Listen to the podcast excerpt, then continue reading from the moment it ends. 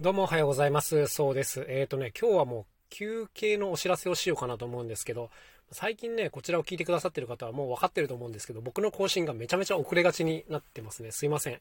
えっ、とですね、シンプルにもうキャパオーバーしてきておりまして、まああのコロナがね、まだ今でも猛威を振るってはいるんですけど、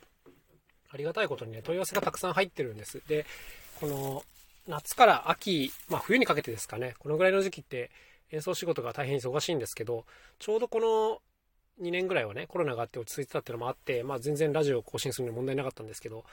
えっ、と、シンプルにね、もう問い合わせ対応とかで僕がだいぶ追い込まれてるっていうのがありまして、ごめんなさい、ちょっとね、ラジオの方まで今手が回らなくなってきています。まあ、というわけでね、どうかな、1ヶ月ぐらいちょっと休憩をいただこうかなと思っておりますね。喋りたいことはね、正直たくさんあるんですけど、いや、マジでこう、毎日、こう5分が惜しいみたいな感じの仕事になってまして、すいませんね、どうも。ということで、まあまあ元気にやってるよという感じなんですけど、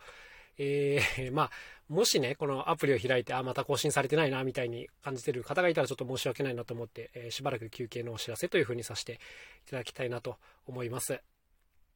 なんかいつもね、こう仕事をいかに効率化するかみたいなことを喋ってるくせにそれなんかいいと思われるかもしれないですけど、すいませんね、言い訳みたいになっちゃうんですけど、最近やってる 1P ね、未来楽器ラボは結構こう変則の仕事にもいろいろ対応したりしてまして、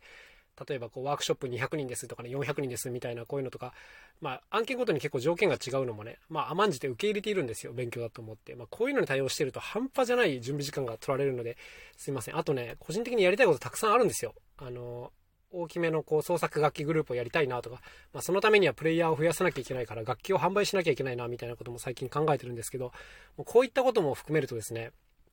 楽器開発も相まってもうマジでちょっとあの、キャパオーバーです。すいません。ということで、えまたしばらく後にお会いできればと思います。またお会いしましょう。さよなら、そうでした。